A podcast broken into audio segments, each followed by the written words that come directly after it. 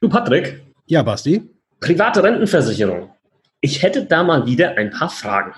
Oh, Quiz Battle Time. Du verstehst bei Versicherungen nur Bahnhof. Du findest Versicherungen undurchsichtig und kompliziert. Du hast keinen Bock und keine Zeit, dich stundenlang in die Materie einzulesen. Und du willst deine Absicherung selbst in die Hand nehmen, aber weißt nicht wie? Dann bist du hier genau richtig. Im Versicherungsgeflüster Podcast. Dem Podcast für Jungunternehmer, Selbstständige, Startups und alle, die mehr Einblick bekommen möchten, sprechen wir genau über die Themen, die für dich wichtig sind. Wir geben dir unser Wissen weiter. Wir teilen unsere Erfahrungen mit dir. Wir erklären dir das, was du wirklich wissen musst. Und wir bringen Licht in das Versicherungsdickicht. Freue dich auf wertvolle Informationen und spannende Interviewgäste. Versicherungsgeflüster. Keine Zeit für großes Geschrei. Hallo und herzlich willkommen zu einer neuen Episode des Versicherungsgeflüster Podcast. Heute ist wieder Quiz Battle Zeit. Mein Name ist Patrick von Was ist Versicherung und wie immer mein Gegner, den ich heute vernichtend schlagen werde, Bastian Kunkel, Basti von Versicherung mit Kopf. Grüß dich. Hallo Patrick, hallo liebe Zuhörer. Wir haben es schon richtig heiß gemacht jetzt vor diesem Quiz-Battle. Wir haben uns quasi schon vor der Aufnahme gebettelt und gegenseitig gedisst. Also wir sind richtig jetzt hier im Angriffsmodus. Und äh, wir, wir starten direkt rein. Thema private Rentenversicherung hatten wir bisher noch nicht. Wichtiges Thema. Und ich starte direkt mit der ersten Frage hier rein, Patrick. Also schauen wir mal. Okay, direkt ein Klassiker, den aber, glaube ich, viele nicht kennen. Also zumindest Versicherte, Versicherungsnehmer, Kunden äh, können da, glaube ich, selten was mit anfangen. Aber du kannst das mit Sicherheit erklären. Oder vielleicht auch nicht. Hm. Rentengarantiezeit in der privaten Rentenversicherung. Was ist das genau? Rentengarantiezeit. Okay, da brauche ich gar nicht so weit ausholen, tue es aber ein ganz kleines bisschen. Grundsätzlich sollte einmal jedem gewiss sein, dass wenn man eine Rentenversicherung, auch eine private Rentenversicherung hat, dass diese immer grundsätzlich ein Leben lang bezahlt. Unabhängig davon, wie alt man wird, zahlt sie dein Leben lang. Also ob du jetzt 80, 90, 100, 120 wirst, völlig egal, die Rente gibt es immer. Diese Rentengarantiezeit hat eben nichts damit zu tun, sondern diese Rentengarantiezeit hat damit zu tun, dass man eventuell noch die Hinterbliebenen auch noch mit absichern kann. Und zwar, wenn jetzt eine Rentengarantiezeit angegeben ist von, sagen wir mal, 20 Jahren, dann wird auf jeden Fall, unabhängig davon, ob du ab Rentenbeginn wann du dann verstirbst, ab diesem Zeitpunkt, ab Rentenbeginn, auf jeden Fall noch 20 Jahre diese Rente, auch wenn du dann verstorben bist, an die Hinterbliebenen ausgezahlt. Und das ist die Rentengarantiezeit. Okay, Zusatzfrage, weil das gleich äh, vielleicht ein bisschen verwirrend sein kann. Wenn ich jetzt schon fünf Jahre, in diesem Beispiel, das du gerade genannt hast, fünf Jahre habe ich selbst jetzt schon meine Rente bezogen und dann ja. sterbe ich, ja. wie lange bekommen dann meine Hinterbliebenen dann noch? Oder wie lange haben die noch Anspruch auf die Rente? Die haben dann, wenn du 20 Jahre von an, an Beginn hattest, haben die, weil du ja fünf Jahre schon verbraucht hast, immer noch 15 Jahre Anspruch auf die Rente. Korrekt. Ja. Gibt aber jetzt keinen Zusatzpunkt. War eine Zusatzfrage ohne Zusatzpunkt. Hätte ich vorher sagen sollen, sorry. Ah, ach, schade. Mist. Okay, dann streiche ich den mal wieder weg. Moment. Okay. Gut. Dann äh, bin ich dran mit ziehen, ne? Mhm. Ja, auch sehr interessant. Und zwar, früher gab es mal Säulen in der Rentenversicherung. Mittlerweile heißt es Schichten und es gibt drei Schichten.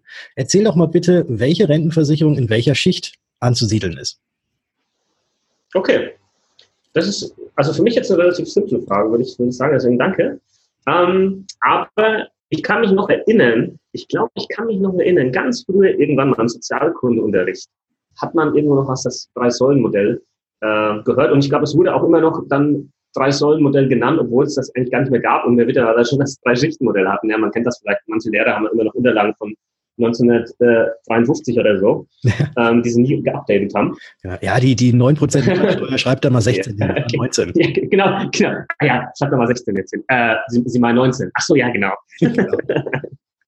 also wir haben drei Schichten in, in Deutschland, das Drei-Schichten-Modell. Ich fange mal unten an, ja, in der, in der Basis, ja, in der Basis von diesem Ganzen. Und da befindet sich ähm, unsere gesetzliche Rentenversicherung natürlich ähm, und aber auch die Rürup-Versicherung, auch Basisrente genannt und zum Beispiel ähm, ähm, ganze Versorgungswerke. Ja, das bildet so die Basis von allem. Deswegen nennt sich das teilweise auch so Basisversorgung. Und da vielleicht auch schon mal ein kleiner Hinweis. Basisversorgung klingt jetzt nicht richtig geil. Ja, das klingt jetzt nicht nach Rente in Saus und Braus, richtig?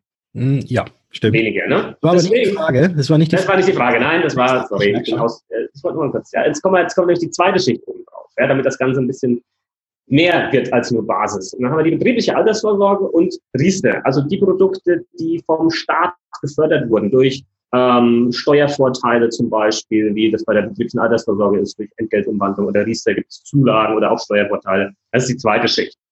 Und dann haben wir ganz oben die dritte Schicht, da kannst du dann nochmal das i-Tüpfelchen draufsetzen und, und dich richtig gut absichern. Das ist die reine private Vorsorge, wo du dann ganz normale private Rentenversicherungen zum Beispiel drin findest und natürlich auch noch abschließen kannst. Aber das ist dann nicht irgendwie nochmal vom Staat extra gefördert oder sonst was, sondern das zahlst du auch aus deinem, aus deinem Nettogehalt ähm, und Feierabend. Klar hast du da vielleicht auch nochmal den einen oder anderen Steuervorteil, je nachdem, wie lange zum Beispiel so eine Versicherung läuft und wann du die auszahlen lässt. Da gibt es dann nochmal äh, Unterschiede. Aber ja, das sind die drei Schichten. Eins, zwei, drei. Ja. So schaut's aus. War das korrekt? Äh, das war tatsächlich richtig korrekt. Und diese ja. Schichten gibt es eben, weil die alle steuerlich unterschiedlich behandelt werden. Genau.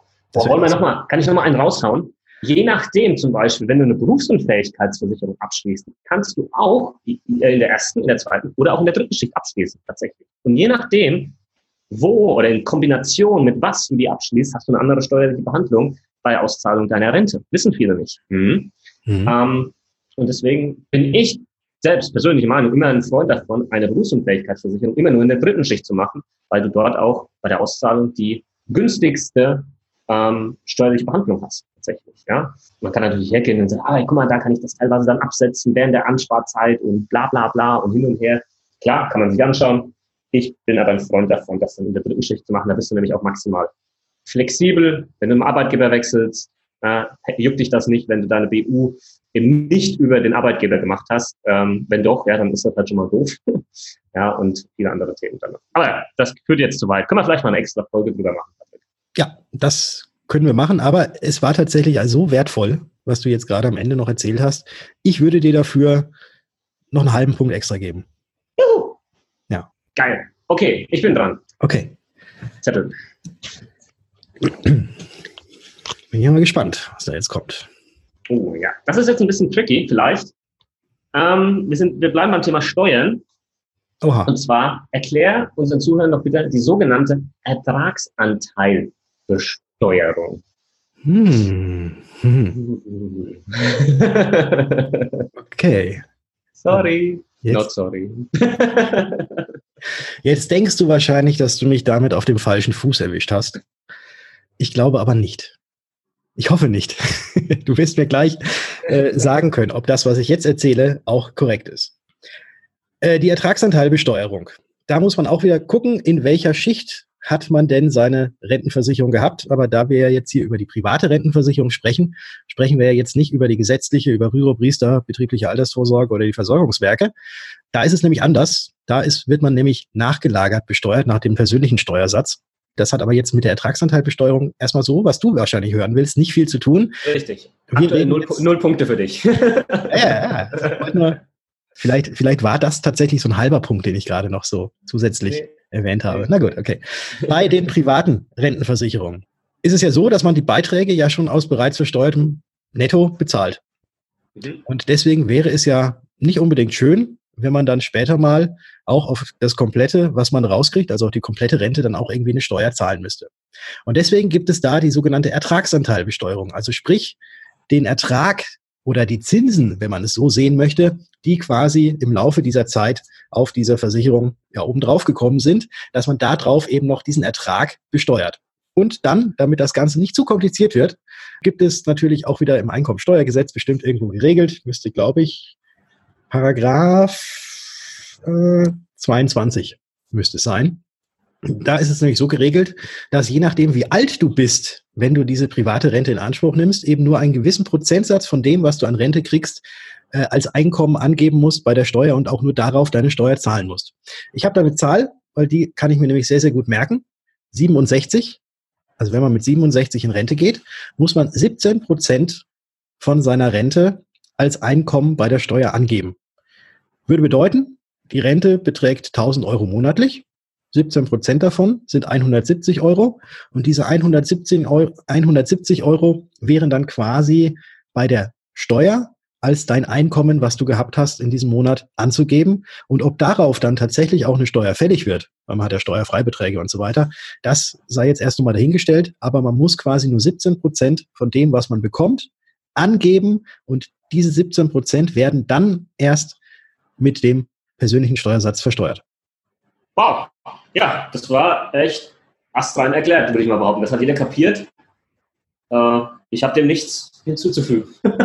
Okay, sehr gut, weil es ist doch mal ja. wieder mal verwirrend, ne? weil wenn man da sagt, ja, ja. 17 Prozent, dann denken, oh, da muss ich auf das ganze 17 Prozent Steuern zahlen. Nee, nee, Nein, nee, nee, ja. werden eben nur diese 17 Prozent angenommen und darauf dann der persönliche Steuersatz angenommen. So. Ja, gut, wenn du nichts hinzuzufügen hast, dann bin ich ja sehr froh. Gab es trotzdem noch einen halben extra oder nicht? Halben Punkt. Schauen wir mal am Ende, wie viele Punkte ich habe. Danke.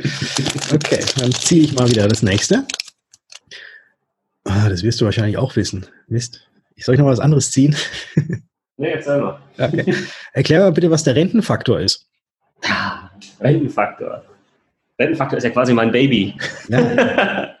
Rentenfaktor habe ich ja schon zig Videos drüber gemacht. Ähm, der kann ich ganz, ganz fix und schnell erklären und vielleicht auch mal die Wichtigkeit herausstellen. Also, in der privaten Rentenversicherung, die jetzt keine festverzinsliche private Rentenversicherung ist, sowas macht ja heutzutage sowieso keinen Sinn bei einem, bei einem Zins von 0,0 Prozent, ja, sondern dass die vorgebunden ist, ja, wo das Geld an den Aktienmarkt fließt und so weiter und so fort.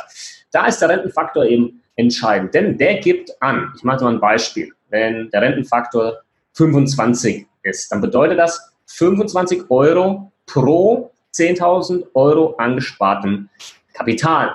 Bedeutet, mal angenommen, dass später zu Rentenbeginn 100.000 Euro in einem Vertrag drin, wir haben einen Rentenfaktor von 25 Euro pro 10.000 Euro angesparten Kapital, bedeutet das, wir haben in dem Vertrag 10 mal 10.000 drin, das bedeutet 10 mal 25 wäre eine monatliche Rente von 250 Euro, die dir hier zustehen würde, wenn der Rentenfaktor auch zu 100% garantiert ist. Und das ist leider in vielen Fällen nicht der Fall. Steht im Kleingedruckten, äh, Kleingedruckten entweder ist er nur zu 75% hart, beziehungsweise garantiert, oder zu 50% oder ähm, wird dann später neu berechnet aufgrund der dann später zugrunde liegenden Sterbetafeln, neuen Berechnungsgrundlagen, Bullshit.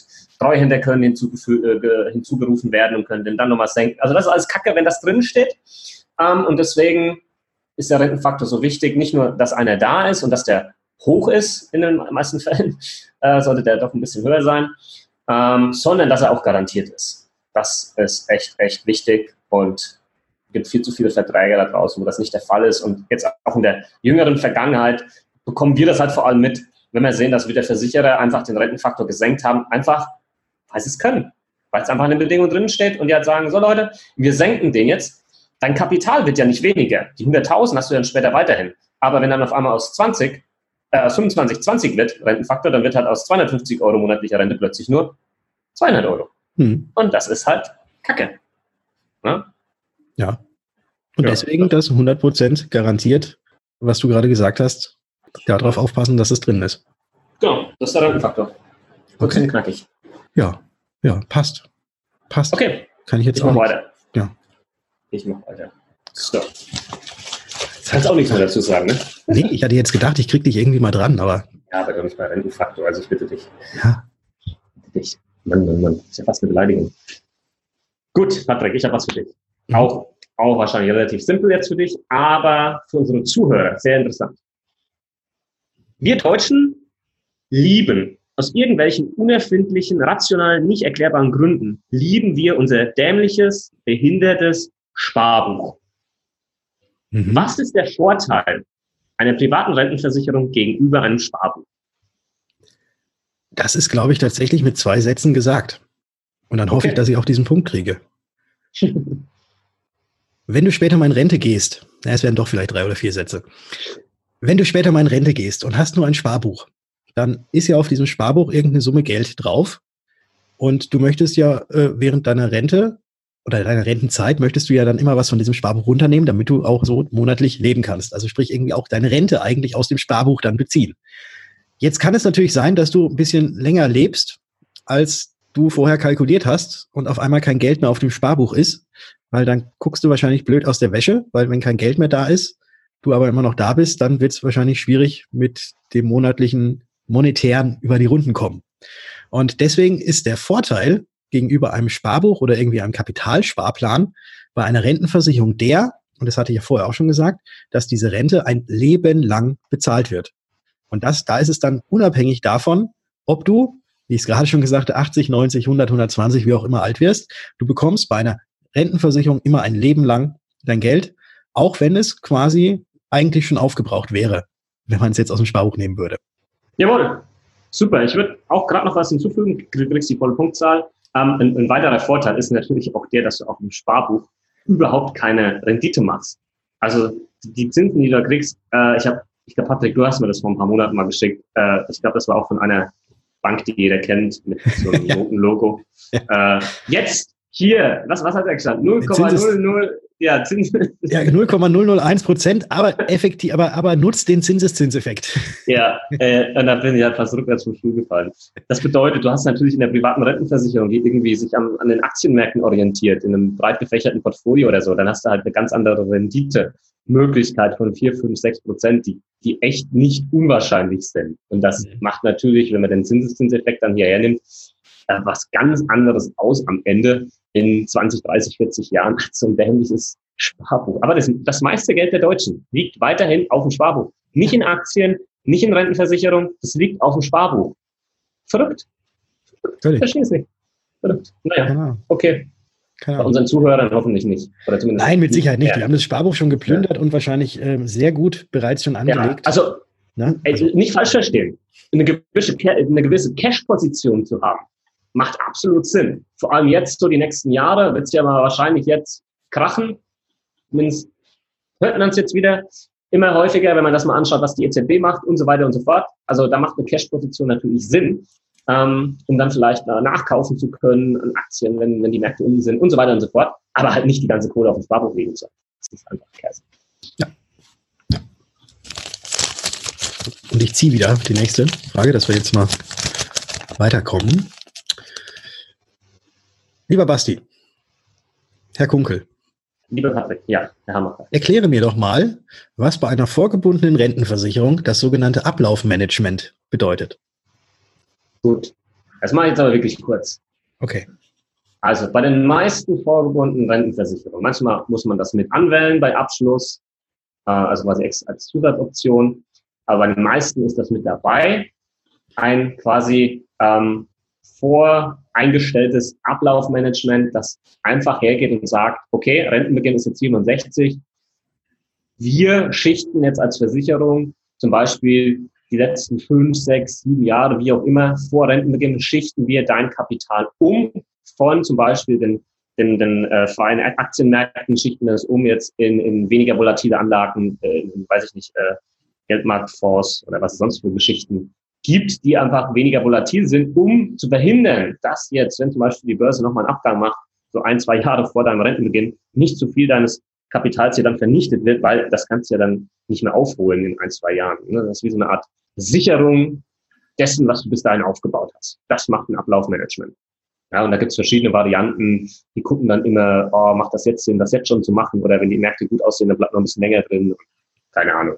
Also da gibt es verschiedene Möglichkeiten. Aber ja, finde ich eine eine sehr sinnvolle Geschichte, vor allem für die Leute, die sich, die halt so ein rundum sorglos Paket haben wollen und jetzt nicht aktiv hergehen wollen, um das zu ändern. Was zum Beispiel all diejenigen, die nur auf jetzt einen ETF-Sparplan setzen, ohne Versicherungsmantel, ihr müsst das alles selbst machen, Leute. Ja, ihr müsst das alles selbst umschichten und daran denken. Äh, und ihr habt übrigens auch keine lebenslange Zahlung der Rente. Das heißt, ihr müsst euch auch hinsetzen mit Zettel, Stift und ausrechnen, ja, jetzt habe ich da später mal 200.000 Euro, wie viel lasse ich mir da monatlich jetzt wirklich auszahlen? Und da musst du die Annahme treffen, wie viele Jahre werde ich wohl leben? Und äh, ich möchte mich nicht hinsetzen, diese Rechnung zu machen. Ja? Weil wenn es dumm läuft, lebst du halt noch, wenn dein Kapital aufgebraucht ist. Also ich sehe das, ich sehe das ganz, ganz kritisch. Ähm, muss aber natürlich am Ende des Tages jeder selbst für sich entscheiden. Ja, Ablaufmanagement, sehr gut erklärt. Punkt. Kriegst. Punkt. So, ja. ich, noch, ich noch eine Frage, du noch eine, oder? Ja, machen wir so. Knalle. Beitragsrückgewehr. Was ist die Beitragsrückgewehr in der privaten Rentenversicherung? Das kann ich jetzt tatsächlich in zwei Sätzen sagen. Schaffst du niemals. Ich probiere es. Wenn die mhm. Beitragsrückgewehr in deinem Vertrag gewählt ist, erhältst du, wenn du während der Vertragslaufzeit noch vor der Rente verstirbst, die bereits gezahlten Beiträge zurück. Eventuell hast du allerdings nicht nur die Beitragsrückkehr gewählt, sondern auch das, dass das Vorguthaben zurückgezahlt wird und dann würdest du anstatt nur der Beiträge auch das bereits vorhandene Vorguthaben zurückerhalten. Hast du dich jetzt wirklich anstrengen müssen, oder? Ja, habe ich. Hast du gut gemacht. Hast ja. direkt erklärt. Relativ simpel eigentlich. Ja. Ähm, von daher, volle Punktzahl. Ja, manchmal muss man es muss man's gar nicht so ausführlich machen. Das ist, glaube ich, denke ich, auch relativ einfach. Ja, Beitrag, also der Name sagt es ja schon, ne? Also bei ja. Tod gibt es ja die Kohle zurück. Also halt ja. die Hinterbliebenen. Ja. Ja. Okay. So, letzte Frage für heute. Und vielleicht kann ich dich ja jetzt reinreißen, weil sonst hast du echt einen halben Punkt mehr als ich. Das ist, weil ich, weil ich so lieb war und nett war und dir einen halben extra gegeben habe. Hm? Ja. Nur so. wir, sind im, wir sind im Krieg hier, im Battle. Ja? Ja, ja. So. Ich muss ja das, was ich gezogen habe, muss ich ja jetzt sagen. Also ich kann jetzt nicht, darf jetzt nicht nochmal reingreifen, oder? Nope. Okay. Dann erkläre mir doch einmal, was bei der privaten Rentenversicherung die sogenannte BUTZ-Beitragsbefreiung bedeutet und auch ist. Die BUTZ, die BUTZ, das äh, sind die Abkürzungen, die wir Versicherungsmenschen benutzen, mit denen dann ein Kunde nichts anfangen kann. Ähm, BUTZ ist die Abkürzung für Berufsunfähigkeitszusatzversicherung, die man mit reinnehmen kann in eine private Rentenversicherung. Ja, und ähm, wenn das mit drin ist, wie der Name schon sagt, dann ähm, ist es so, dass wenn du wirklich dann berufsunfähig bist, der Versicherer hergeht und sagt, in, diesem, in dieser Kombi-Variante, okay, ähm, wir zahlen jetzt die Beiträge für den Teil der privaten Rentenversicherung weiter. Das muss nicht du weiterzahlen, weil du jetzt berufsunfähig bist, sondern das zahlen wir jetzt als Versicherer weiter, solange wie du berufsunfähig ähm, bist. Ja, ähm, das ist äh, hier so der Punkt, was, was eine Kurzbeitragsbefreiung ist. Also mehr wüsste ich jetzt nicht, was ich da noch erklären soll. Mhm. Ja, und du hast es leider tatsächlich auch korrekt erklärt. Sodass ich da jetzt noch nicht mal einen halben Punkt abziehen könnte. Also, nee, stimmt. Stimmt, richtig. Gut. Gut. Also, Patrick, ich, ich würde natürlich jetzt gerne gewinnen, ja. Ich will immer gewinnen. Ich, ja. spiele, nicht, ich spiele nicht des Spieles wegen, sondern ich spiele, um zu gewinnen. Mhm. Aber du hast tatsächlich heute auch noch ein paar extra Dinge rausgehauen, wo ich sage, da hast du vielleicht nochmal einen, einen Viertelpunkt bekommen und da auch nochmal einen Viertelpunkt. Was macht denn so einen Halbpunkt? Dann haben wir heute einen Unentschieden. Ja? Ah, ich weiß, ich weiß nicht, ob ich das annehmen kann. jetzt, fühlst, jetzt fühlst du dich so ein bisschen so, ah, ja, oh, ne, okay, alles klar. So ein bisschen in Watte aber, aber da waren äh, noch bestimmt drei, drei Viertelpunkte dabei. Übertreib's nicht. Übertreib's nicht. Okay? Okay. Ich glaube, wir haben es beide, beide ganz gut hingekriegt heute. Ja. Ähm, und ich hoffe, die Zuhörer natürlich, um euch geht es ja hier, nicht um unsere hier äh, persönliche Zufriedenstellung, dass wir den anderen fertig gemacht haben, sondern dass ihr wieder was mitgenommen habt an Wissen, ähm, wenn wir dieses Quizbattle hier machen und ähm, diverse Versicherungsbegriffe erklären. Genau. Und wenn ihr noch mehr von Versicherungsbegriffen oder aber auch von unserem Leben als Versicherungsmakler, was wir denn da so den ganzen Tag tun und treiben, sehen möchtet, dann kommt uns doch einfach mal auf Instagram besuchen, und verfolgt uns. Verfolgt uns. Den Basti findet ihr da unter Versicherung mit Kopf und mich findet ihr unter Was ist Versicherung? Äh, Basti ist der schön aussehende junge Mann mit Brille und ich bin der mit Kappe. Ja, passt. Ich habe ja. nichts hinzuzufügen. Gebt uns natürlich noch eine Bewertung auf iTunes, wenn ihr das noch nicht gemacht habt. Äh, wir wollen den Podcast weiter pushen. Äh, wir haben schon mittlerweile sehr, sehr viele Zuhörer. Ich weiß, wie es ist. Wenn man zufrieden ist mit irgendeinem Content oder sonst was, dann gibt man in der Regel keine Bewertung ab. Aber vielleicht habt ihr noch mal zwei, drei Minuten Zeit. Der Link ist hier unten in den Show Notes mit dabei. Einfach kurz draufklicken. Bewertung abgeben und dann lesen wir dir natürlich auch vor in einer der nächsten Folgen. Wir sagen schon mal Danke dafür und danke. Wir hören uns. In der nächsten Folge. Ciao, ciao. Ciao.